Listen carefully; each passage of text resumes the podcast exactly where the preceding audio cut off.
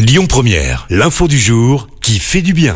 Et on vous parle ce matin de la très belle initiative d'une équipe de foot.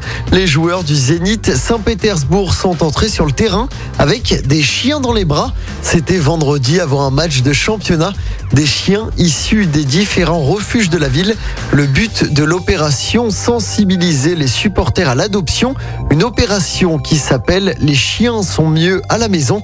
À l'intérieur du stade, les supporters pouvaient se renseigner sur les profils présentés pendant le match, sur les différents refuges et sur les responsabilités que représente l'adoption et la prise en charge d'un animal.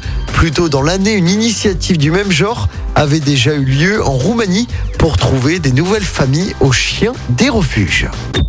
Écoutez votre radio Lyon Première en direct sur l'application Lyon Première, lyonpremière.fr et bien sûr à Lyon sur 90.2 FM et en DAB+. Lyon Première